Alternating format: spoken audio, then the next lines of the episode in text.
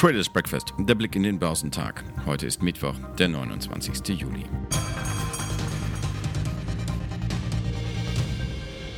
Die Börsianer trauen dem Frieden nicht. Auf der Höhe der Zahlenflut aus den Unternehmen verlässt viele der Glaube an die Beständigkeit der konjunkturellen Erholung.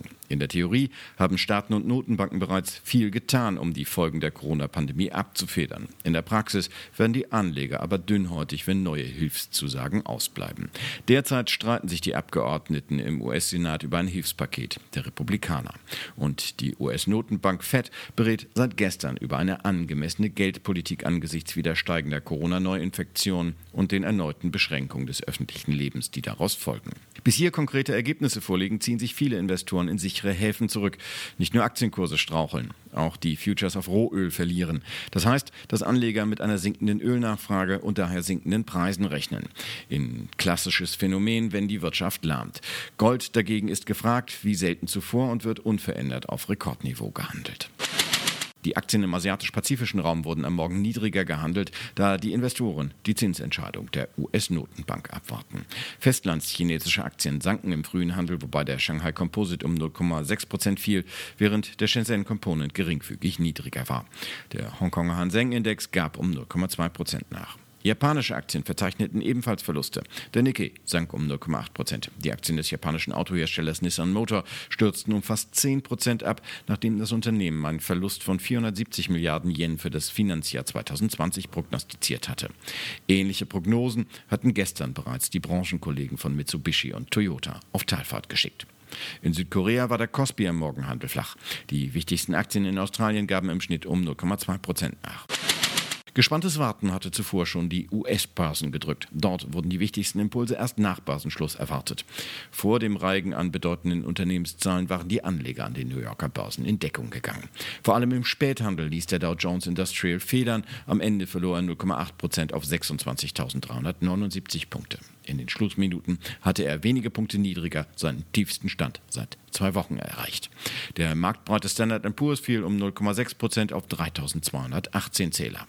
Auch im Technologiesektor gingen die Anleger nach ihrem festen Vortag schon wieder aus dem Risiko.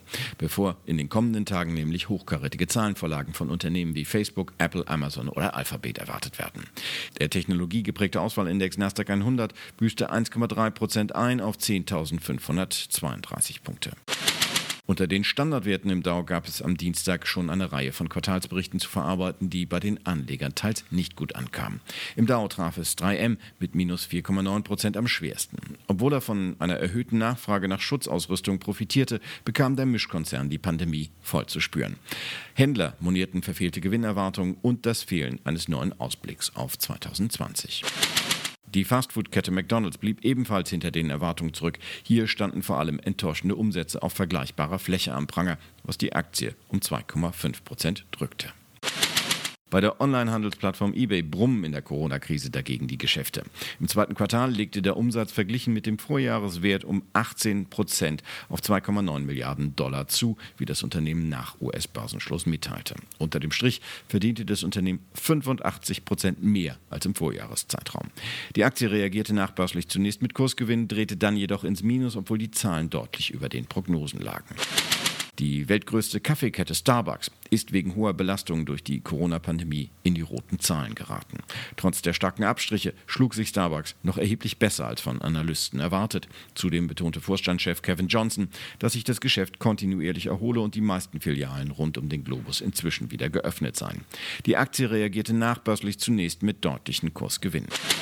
AMD-Aktien erreichten gestern nach Handelsschluss ein Rekordhoch. Das Chip-Unternehmen hatte im zweiten Quartal Gewinne gemeldet, die die Erwartungen übertrafen. Auch die Prognose für das Gesamtjahr wurde trotz der Corona-Pandemie erhöht. Lisa Su, Präsidentin und CEO von AMD, sprach von dem Eintritt in eine nächste Wachstumsphase und setzte sich so vom zuletzt strauchelnden Konkurrenten Intel ab.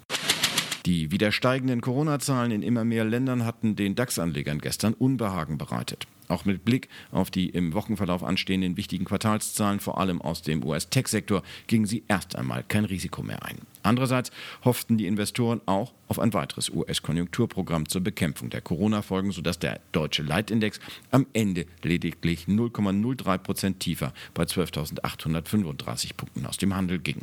Der MDAX der mittelgroßen Werte legte gestern um 0,5 Prozent auf 26.748 Punkte zu.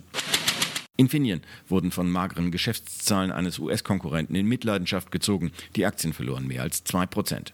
An der Indexspitze schnellten die Anteilsscheine des Triebwerkherstellers MTU um gut 3% nach oben. Sie erholten sich damit ebenso ein wenig von ihren jüngsten Rücksetzern wie die im MDAX gelisteten Aktien des Flugzeugbauers Airbus, die ähnlich stark zulegten. Nach Quartalszahlen und einer angehobenen Unternehmensprognose zogen die Papiere des Essenslieferdienstes Delivery Hero um gut 2% an. Doch wirkliche Stimmungsaufheller sind nicht in Sicht. Auch zur Wochenmitte stehen in Europa keine wichtigen Konjunkturdaten an. In den USA werden die schwebenden Hausverkäufe gemeldet. Am Abend veröffentlicht die US-Notenbank die Ergebnisse ihrer Sitzung. Zuvor ergießt sich erneut eine wahre Zahlenflut über die Anleger. Geliefert hat bereits die Deutsche Bank. Sie hat ein wenig mehr Umsatz gemacht als im Vorjahreszeitraum, konnte aber dieses Jahr einen kleinen Vorsteuergewinn einfahren. Vor einem Jahr waren es fast eine Milliarde Verlust. Nachsteuern bleibt auch in diesem Jahr ein Minus. Das ist aber nicht einmal halb so hoch wie von Analysten erwartet. Entsprechend ist die Aktie vorbörslich 1,4 Prozent im Plus. Geschäftszahlen kommen außerdem noch von BASF, der Deutschen Börse, Puma, der DWS, OMV, Barclays, GlaxoSmithKline, Rio Tinto, Sanofi, Inel, Alphabet, Amazon, Boeing, Facebook, General Electric, General Motors, PayPal, Qualcomm und Vertex Pharmaceuticals. Allzu viel Gutes wird aber nicht erwartet. Experten rechnen zu Handelsbeginn mit einem niedrigeren DAX bei 12.793 Punkten.